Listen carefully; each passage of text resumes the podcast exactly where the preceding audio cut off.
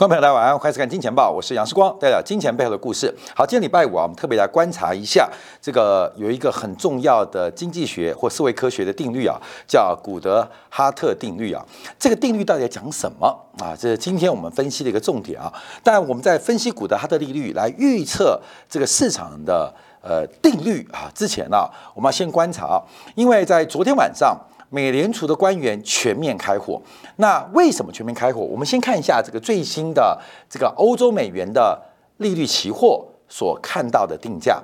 好，这边有好几条线啊，不管八月十八号、八月九号、七月十八号、七月二十号，所有的线都指向一个方向，就是预估啊，在今年年底，美联储应该会把利率升到百分之三点七五到百分之四，随后。在明年第一季开始降息，不管从六月份、七月份到最新八月份都是如此，就是升息的呃节奏啊，升息的节奏接近尾声，加息的空间接近满足，随后在明年度会快速降息。好，我们先看一下美联储官员讲什么，因为昨天呢，这个在美联储的七月份利率会议的这个摘要公布之后，市场上仍然。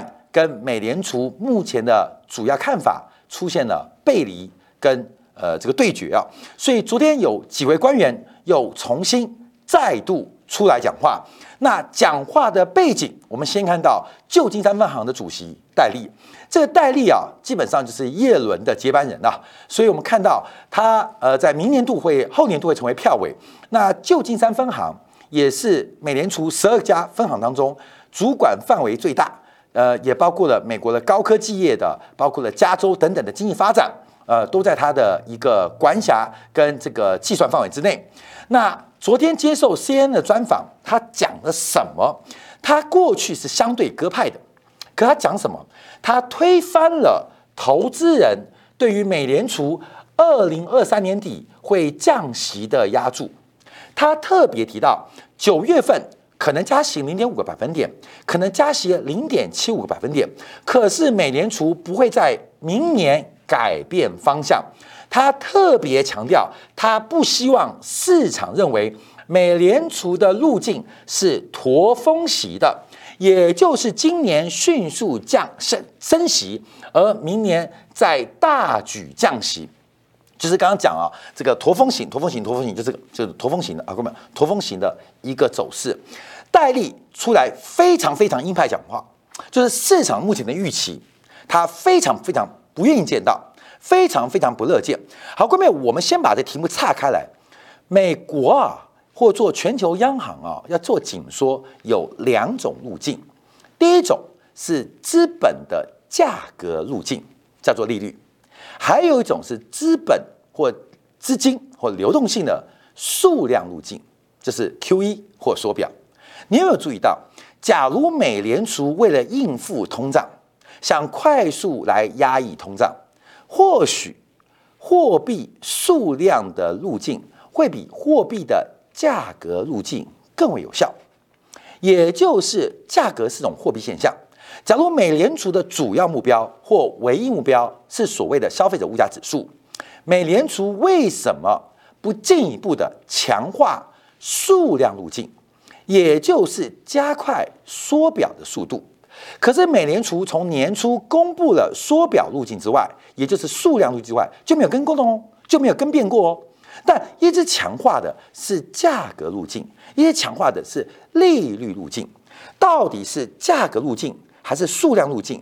到底是一个利率路径还是一个 taper 路径？后面你要去想一个问题：为什么美联储不用数量的紧缩？啊，像我们看人行礼拜一，虽然降息了这个十个 BP 啊，可是这对于 MF 的这个呃呃这个呃呃市场宽松啊，是近于一个缩小啊，是萎缩六千亿到期，只放四千亿，所以就做个底冲嘛，就是数量紧缩，可是价格宽松。美联储为什么要把价格搞那么紧缩？可是不愿意在数量动手。所以现在大家知道，美联储它的唯一目标或第一目标不见得是 CPI 跟消费者物价指数。关键要特别在意啊。假如美联储，我再强调，它的主要目标是打击通胀，其实更有效的方法是不见得要升息，不见得要升那么多次息，而是快速的进行缩表，这会非常立竿见影的见效，有效。可是美联储它没有改变它缩表路径，从年初公布之后就没有再改变哦。可是一直用利率手段，一直用价格手段来控制物价，这就是市场上集体犯错的巨大证据啊！巨大证明要特别留意。所以昨天戴利在会议摘要。再度说明，而且点破了，关明有些很恐怖哦，因为市场顽固不灵，而作为央妈的领袖们，不断的提醒市场参与者的小朋友、韭菜、散户、小白们，你们不要搞错方向，已经把话讲到那么直白，美联储不会急于在明年改变这种方向，尤其不希望。市场认为美联储的路径是驼峰型的，今年疯狂降息，明是加息，明年再大举降息。各位有这话已经讲到这个份上了，你知道吗？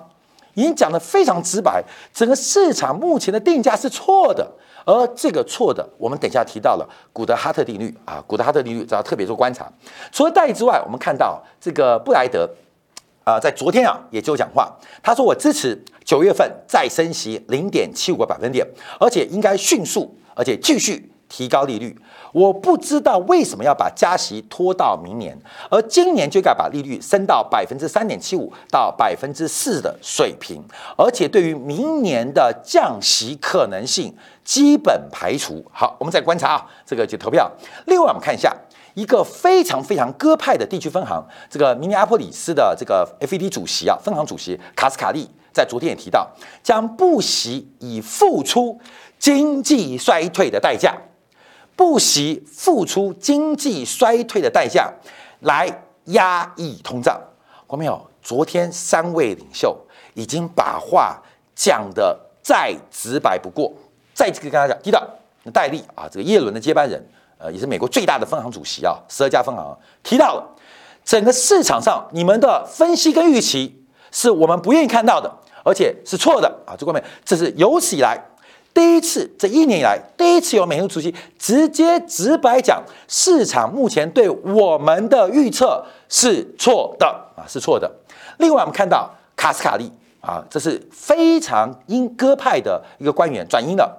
他甚至提出，我们将不惜以付出经济衰退为代价来控制通胀。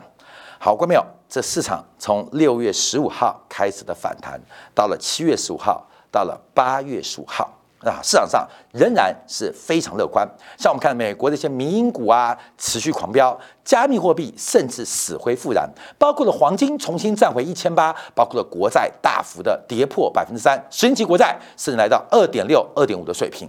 整个市场的价格，整个市场的定价，整个市场对于风险、对于通胀、对于美联储的认定，这是在昨天正正直直的啊，直直白白的。第一次完全否定会发生什么事情？好，后面我们就要带出一个很重要的一个呃理论的定律啊，叫古德哈特理论。观众要注意哦，假如你英文跟四光一样好，我知道这个理论叫做好心理论，因为这个人叫做古德哈特嘛，Good Heart，好心人的。呃，定律，好心人定律啊，好心定律。那这个定律讲什么啊？啊，关键这个定律啊是社会科学一个很重要的一个观察哦。它不只只是经济学，也不仅是政治学哦，它是个社会科学定律哦。一个指标一旦成为目标，它就再也不是一个好指标。一个指标变成了一个目标，它再也就不是个好指标啊。容我不客气提到，我们看到在东西方过去一段时间。政治制度跟社会制度的治理进行了对决，在什么地方对决？在新冠疫情的控制上进行了对决。中国在在集体主义，在在社会主义立场上一个都不能少，平等主义，所以绝对的清零政策，这个是一个很重要安排，这人人平等一个都不能少，这就是集体主义、社会主义的优越性。那清零就成为一个指标。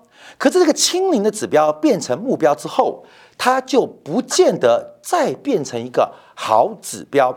本来一个优越的社会跟政治制度，当它的指标变成目标之后，它就可能不再是个好指标。我们用这个例子来跟大家做分享。那古德哈特这个好心人怎么说？你好心嘛，good heart 啊。啊，good man 啊，好心人，好心的定律是什么意思？好，我们做观察，这个人是谁啊？他主要目前在经济政策研究中心，在英国伦敦，是一九八三年成立的，主要是针对呃促进经济政策呃经济研究来进行一些意见的提供。它类似一个智库，但它又不是个智库，因为主要的参与者参与者他并不是专任的聘用，而是而是大量的任命，很多在。本国其他智库的研究员，或是机构或者政府的官员，成为自己的智囊团。所以啊，这个呃，这个经济政策研究中心啊 （CEP） 啊，总共有一千七百多名的经济学家在其中讨论跟发表一些对政策的观察跟意见。那其中啊，这个名字就是好心人啊，古德哈特啊，古德哈特他做出了一个很重要的。一个经济模型的分析，就是我们今天要这边跟大家讲的一个观察啊。我们先讲背景，先讲背景。这背景讲完之后，我们才知道他讲什么理论啊，什么理论，而直接点破了美联储的目标。为什么昨天不管是戴利啊，不管是卡斯卡利，为什么讲话讲那么直白？其实是为了拯救所有的散户投资人，在知识不对称的环境当中，看到这群小白。韭菜们，他们进行了一个非常错误的价格跟风险判断，所以为什么讲话讲那么重？而这讲那么重背后的理论在哪边？好心人理论啊，讲什么？我们听下背景啊，他在一九八五年到二零零二年在伦敦政经学院担任经济学的教授，在二零零二年转为名誉教授，在九七年到零五零两千年的时候担任英格兰央行英国央行的货币政策委员会的委员，那零二年到零四年。呃，就是因为他很资深嘛，成为英国央行的行长顾问。一九八七年到现为止是伦敦政经学院金融小组的成员。那这是他的工作资历。那背景什么？他是一个犹太人，一九三九年生。他的哥哥曾经是英国在北爱尔兰担任副国务卿的位置。那他的外曾祖父就是雷曼兄弟的创办人。啊，外面这个背景就很恐怖啊！这个犹太人呢，他不是个学者啊。嗯，雷曼兄弟倒掉那个雷曼兄弟啊，是他外曾祖父创的啊。外面你就知道这个实力很强啊。那一九七五年，他就一一直在做一些框架跟政策研究，特别是针对英国当时上台的柴契尔夫人的货币政策大肆的批判跟攻击。他认为啊，柴契尔的夫人啊，柴契尔夫人基本上。最终会发生什么事情？他提到，当压力施于呃这个指标上面的时候，任何观察的统计恒性啊，基本上都倾向为消散啊。关键这个统计的话语什么意思啊？一旦指标成为一个政策制定的目标啊依据，那这个指标就不再有效。为什么？因为指标变目标之后，其他这个不管是政策。或政策执行者就会牺牲其他的代价，牺牲其他的利益，垫高其他成本来完成这个指标。后面我们再用大陆为例好，因为大陆啊，改革开放是用 GDP 做指标，谁的 GDP 高，谁的政绩就好。那为了完成 GDP 的比较，哪一个省、哪一个市、哪一个县的 GDP 高，谁就是好官。谁就是这个升值啊唯一的条件？那为了完成 GDP 的目标，就开始很多乱七八糟事情啊，包括了烂账啊、大举的胡乱开发、牺牲环境成本啊、压榨劳工事情层出不穷。为什么？本来是用指标这个 KPI 作为一个审核标准，可这个指标变成了唯一的目标时候，这个指标就发现它不可持续，而且不再有效。那我们看到，所以人生也是一样哦，看到没有？你像何东师叫我每天六点钟回家，迟到一分钟也不行。那为什么用六点回家做一个指标呢？就是因为透过时间的控制来控制你的行为，因为你的时间被限制，那你的行为自然在时间资源的控制之下，应该理论上也被控制，也被控制。可是我们知道啊，男人要搞怪，男人要变坏，基本上是不受时间控制，不然怎么会有罗志祥嘛？时间管理大师，那么当一个指标变成控制一个人。或一个行为的目标的时候，这个指标不再有效。反正我六点钟准时到家就好啊。关键是我们看到之前台湾有一个财经媒体的大老板，大老板，呃，这个据传呢，他非常喜欢去五场的酒店啊，五酒店不是晚上八九点开吗？没有，他喜欢去下午开的。为什么？因为他老婆要求他九点半到家，所以他啊，你要找他应酬吃饭，甚至喝花酒。你要从几点开始喝？从下午三点开始喝，啊？为什么？通常喝花酒不是吃完晚饭，酒足饭饱，饱暖思淫欲，哎，我们去换一个深色场所续拖嘛？那九点十点搞完之后啊，玩完之后都是凌晨一两点才能回家，哎，咔嚓，不行！你们每次吃饭到九点十点不准续拖，所以十点钟你要给我到家啊！十点到家，哎，用一个时间的目标，时间的指标。当做控制这位财经媒体大老板行为的目标，那就简单了嘛。我们把吃饭往前，从下午三点开始吃，吃到五点就不就可以去花天酒地了吗？啊，各位，这是很可爱的事情啊。所以一个指标当做目标之后，所有事情会跟着这个指标跟改变，使这个指标变成没有效果。好，这就是好心人看 古德哈特的定律啊。好。这个东西啊，是我们衍生做说明的。可是我们讲经济的变化是发生什么事情啊？发生什么事情，就是我们今天要讨论的观察的重点。好，在三月十八号，他公布这个论文，发表这个论文的时候，他提到一个重点。这个重点就是，企业假如不破产，救不了这一次全球性的结构性通胀，就是没有大规模的违约潮。没有大规模的破产潮是不可能解决这一次的通货膨胀问题。哎，为什么呢？在这篇文章他提到了企业债务跟通货膨胀的关系。那企业债务、通货膨胀又跟货币政策的有效性有什么关系？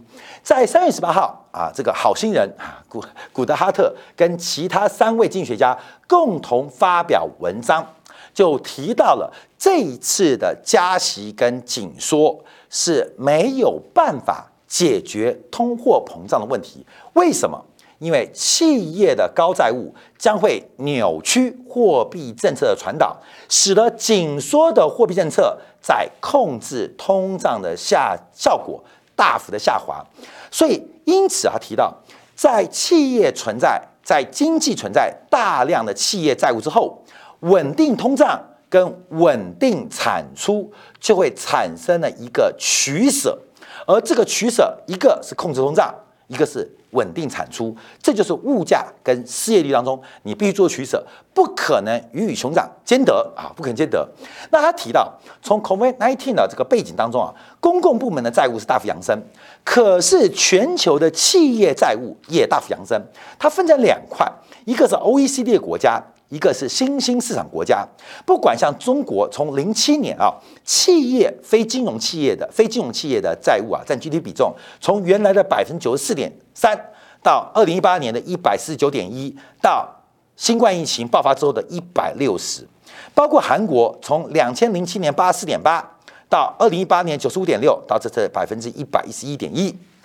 再看到已开发国家，美国从零七年百分之七十到新冠疫情爆发之后的百分之八十点六，所以看到所有不管是已开发国家、发达国家，还是新兴国家，还是工业化国家、信息工业化国家，基本上都出现一个问题，就是企业的债务相对于 GDP 的比例都是快速的攀高，而这个快速的攀高。从整个通货膨胀的过程当中，产生了一些很特别的化学变化，使得这一次货币政策的有效性备受考验跟打击。好，当然这是它的一个开始的说明，我们就要把模型给导出来了啊！各位要开始上经济学课，让大家知道这个经济学的这些大师啊，这个大家他们是怎么导出这种结论。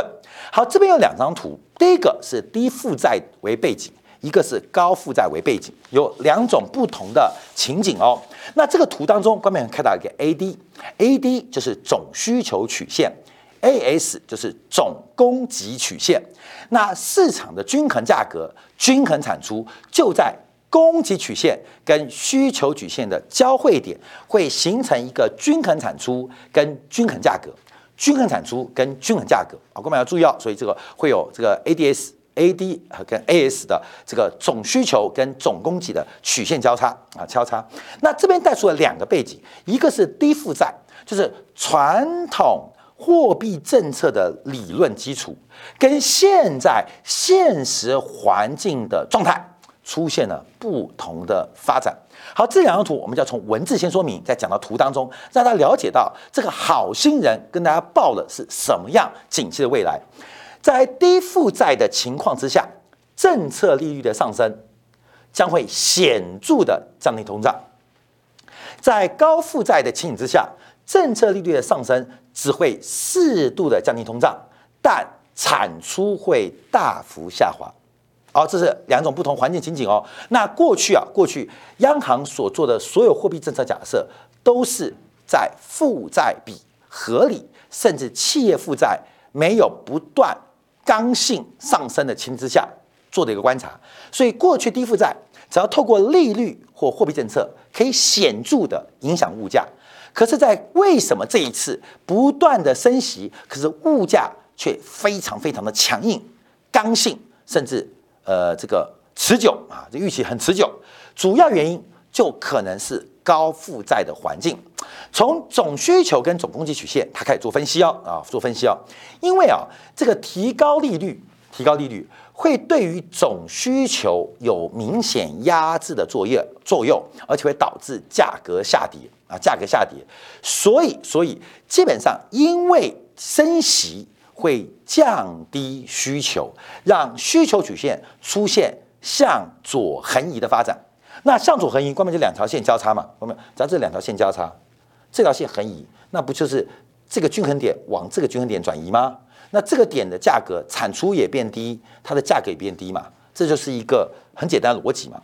但高负债情况下不一样哦，为什么？各位，我们有他讲话有点复杂，细会觉得把固定成本分摊到更大的生产规模当中，需要更多的劳力，那反而导致于总需求的上行，出生的收入效应。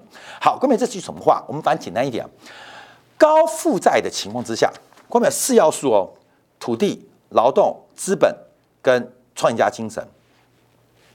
负债过高的情况之下，这四大要素其中的资本成为了固定成本。也就是在高负债的背景之下，企业用极高的固定成本，所以在升息的情况之下，它会做什么？它会扩大生产，透过相对比较低的变动成本来摊平高的固定成本。啊，这个理论就很清楚啊，这样就讲，你懂经济学就知道这个逻辑一讲就通了，就是。固定成本比较高，好，关门。我们再举个例子啊，固定成本可能百分之九十，啊，那变动成本百分之十，那固定成本走高的时候怎么办啊？那变动成本很低嘛，所以我靠大量的生产。当物价走高，P 走高的时候，我靠更多的生产来摊销固定成本。所以在高负债率的环境情况之下，当升息之后，厂商的决策会扩大生产。扩大聘雇，那扩大聘雇产生结果呢？会产生更多的劳动力需求，使得劳动市场供不应求。劳动市场供不应求会产生工资的上涨，产生总需求的反弹。所以，观众朋友，本来的曲线是向下横移，物价会走低，产出会下滑，但因为出现了一个收入效应，所以它会回弹，你知道吗？就变这张图了，关键变回弹了。它下滑的效果非常的有限，本来是这条线转到这条线啊，这是升息的结果嘛？呃，这个资本变高，降低需求啊，所以会往下滑，会往下滑，可往下滑。可是因为固定成本高，变量成本低，反会刺激企业的产出，尤其对于劳工。对劳动市场的需求产生了工资走高的收入效应，劳工工资变高就多消费，就使得这条线回弹回来，回弹回来到这边，有没有？就变这张图了，就变这张图了。所以代表大幅加息之后，其实价格的下降可能只有原来模型的二分之一，甚至剩下三分之一，也就是高息。在呃这个高负债的变当中，你进行货币政策的降息，对于通胀的控制效果是非常有限的。好，各位没有？这个基本上从需求曲线做观察，那我们才从供给曲线做观察。那供给曲线在这边啊，供给啊，对 A 是观察，在高负债的情况之下，债券价格跟实质工资的下滑，基本上会跟低债务相反。导致了有效劳动力的价格弹性比较高，所以对于供给也产生了收入效力、收入效收入效应，所以也可以这样讲哦。所以使得这条曲线它本来应该往左移的，又出现回弹，又出现回弹，结果这个回弹不得了了，它只会创造少少的价格下跌，却会创造大大的失业啊！这就是这个我们看好心人古德哈特的。这个研究跟报告就能解读为什么这一次在那么短的升息作用当中无法有效降低物价的水平。这就是从目前观察，所有的归根究底都是因为高负债的环境。好，各位我们再看一下去啊，因为这边就扯到泰勒法则。泰勒法则，因为泰勒法则是让我们追求一个利率很重要的变化，所以古德哈特也提出了一个是产出稳定泰勒法则，产出稳定环境的泰勒法则跟基准。的泰勒法则做个比较，会发现迥然不同的结果。假如我们按照泰勒法则，泰勒法则在这边啊，关于泰勒法则，泰勒法则，来我们这个来试算一下，什么泰勒法则？就是目前央行应该最适合的利率水平。第一个是长期的实质利率，实质利率我们应该抓两 percent 啊，两 percent。那当前的物价通货膨胀率，我们今年报提到用二零一九年的复合年增率做观察，现在是应该百分之四点九，百分之四点九。那当前的物价。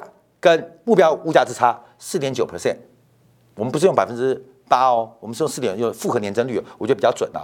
减去百分之二，看到没有？这全部都填起来啊。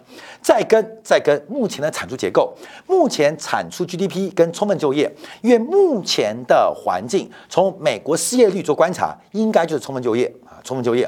那这个充分就业的环境就是现在，所以产出缺口随着物价跟失业率来讲。这边应该是为正值，应该是为正值啊！这产出缺口是另外理论的，所以我们观察，只要把这些数字加起来，这是四点九，这边是百分之二，这边是四点九，这边是百分之二啊！关表？这不同的数数据啊，就这是目标通胀率哦，这是实利率哦，这样算下来，现在利率水平，哎，来来来，我们直接算好了，这百分之六点九，这是再加百分之一点四。啊，六点九加一点四就已经到八点多 percent 了，这边是正值，所以现在泰勒法则算出来啊，粗暴一点啊，大概百分之九才合理啊，百分之九才合理，这是传统的泰勒法则的水准。但我们这个算法有点粗暴了，大概就百分之九，各位有这种水准吗？我们再回来看，所以为什么会出事情？大家了解到货币政策现在在干什么？干什么？好，我们现在讲下去，再回来讲结论了。因为啊，当时啊，这个好心人啊，古特哈特哈特。他就是针对财政夫人进行批评啊，因为在一九八年代，财政的上台，为了实施啊货币主义啊，用货币主义来控制物价水准，透过以货币供应量作为目标来控制通胀，因为货币学派讲法嘛，所有的价格都是种货币现象。价格会涨是货币过多的现象，价格会跌是货币过少的现象啊，所以把货币供应量啊作为一个降低通膨胀的指标啊，就变成目标。那随着更高利率、更高的税收跟消解开支，的确消解了通货膨胀，可是配合强势的英镑，最后导致产出的大幅下滑，跟英国的失业潮。所以我们看一下，看一下。英国的通胀在柴契尔上台之前一度高达两位数字，果然在控制货币供给之后，通货膨胀大幅的走低。可是他付出的代价是什么？这是柴契尔夫人的就就任。随着通货膨胀的降低，我们看到英国的失业率暴冲，也就是从柴契尔开始，英国的工业跟制造业逐步的退出了世界的舞台。英国还有汽车吗？哎，各位，英国还有汽车业吗？英国的汽车业基本上已经被全球的跨国汽车大厂给并购了。我们对于英国现在的理解，能够讲出来的，哈，劳斯莱斯。另外，在电子当中，就是 ARM 啊，ARM 这个安某啊，是英国的。其实讲不出来，英国已经没什么工业制造业。从什么时候开始衰败的？就从柴契尔夫人搞砸的，就从柴契尔夫人开始搞砸的。而柴契尔夫人为什么会被这个大书特书啊？呃，这基本上这是有后面政治路线的安排啊，说他变一个英雄英呃，变成一个偶像。事实上，柴契尔夫人是把英国带到日落的一个关键的转折，就是因为柴契尔夫人的政策不仅在短期虽然我们看到物价下跌，可是失业率大幅走高，而且导致英国的产出崩溃，直到现在，直到现在，所以这个政策是非常非常的失败。跟糟糕的啊，非常失败，跟糟糕的。所以从这边观察，我们就要回来提到了。外面有前面要讲的 FED 的一些相关官员的讲法，要控制通胀，为什么不加快缩表？控制通胀为什么要靠拼命加息？我们都知道，美联储的资产负债表太多了。我们都知道，中国的资产泡沫是中国发行了过多的 M2。我们都知道，不是单纯的低利率，而是印钞机导致了股市、房市、债市泡沫，也就是因为央行的印钞机导致了物价膨胀。什么叫印钞？这是一个数量逻辑，也就是过去十年的数量政策，无限量的印钞导致了物价膨胀。可是这一次要控制物价膨胀，却不管印钞机，只管加息，你不觉得问题怪怪的吗？你不觉得问题有点复杂吗？不叫对症下药吗？哎，这个脚痛治脚啊，为什么脚痛拿治手，手痛拿香港脚的药来治治手呢？所以，我们看这个过程当中，我们要看到德资银行在六月八号所做的观察，因为一场真正的安排正在发生，要为过去全球化的红利进行买单。也就是生产要素长期不效率的分配，这个地方要经过清算，要经过整理。譬如好了，大家看王思聪很不爽嘛，啊，国民老公嘛。大家看恒大那个许家印皮带哥很不爽，为什么他们嚣张？因为生产的要素跟资源并不恰当的集中在少数人身上，而现在央行要透过市场力量。重新把这个生产要素进行分配，透过市场的力量。所以，为什么戴利、卡斯卡利要不断的提醒一般的 C N 的观众啊，这是小白嘛啊，小白提醒们，你们不要被人家牵着鼻子走，因为这是一个财富重组跟财富重新分配的一个时代转折。这边带来的背景就是我们看到要控制高物价。在前面的好心人的定义当中啊，这古达的定义当中就提到，它必然会有大量的失业跟产出缺口为负的变化，而这个过程当中就是违约风暴即将来袭啊！所以我们看到这个从标准普尔针对全球啊一啊这个标准普尔对一千九百零七家美国投机级的这个评级、乐色等级公司啊评级啊来做判断，认为这个违约潮。从今年开始加温，到明年到后年会一路出现风险跟违约的浪潮，这就是市场目前最大的风险。我们看到啊，这个市场在经过六月中止跌的反弹之后，进行了两个月。但为什么这个两个月反弹会比两千零八年或比两千年来的更短？原因是市场因为不够恐慌，甚至对于未来的风险。跟全球央行的路径出现了巨大的错误，这会结束这个反弹的空间，也会结束反谈的时间。特别提醒所有金钱报的观众朋友来做一个掌握。好，我们今天分享了一个英国的经济学家啊，英国的智库所做出的一个三月份的一个最新分析啊，这个通胀跟失业率这一次跟之前不一样，主要高负债的环境、高负债的企业环境、高负债的政府的。财务结构都会使得这一次的货币政策非常的艰难，只有一个非常恐怖的市场要素跟财富或资源的重分配，才有可能解决过去这十多年来、二十年累积的问题，分享给大家，也祝大家周末愉快。好，稍后我们在精彩部分，我们就要分析啊，日元的贬值要开始了吗？尤其今年下半年或明年最大的黑天鹅，就是日本央行会不会放弃它的 YCC 的这个政策啊，Yield Curve Control？因为为什么？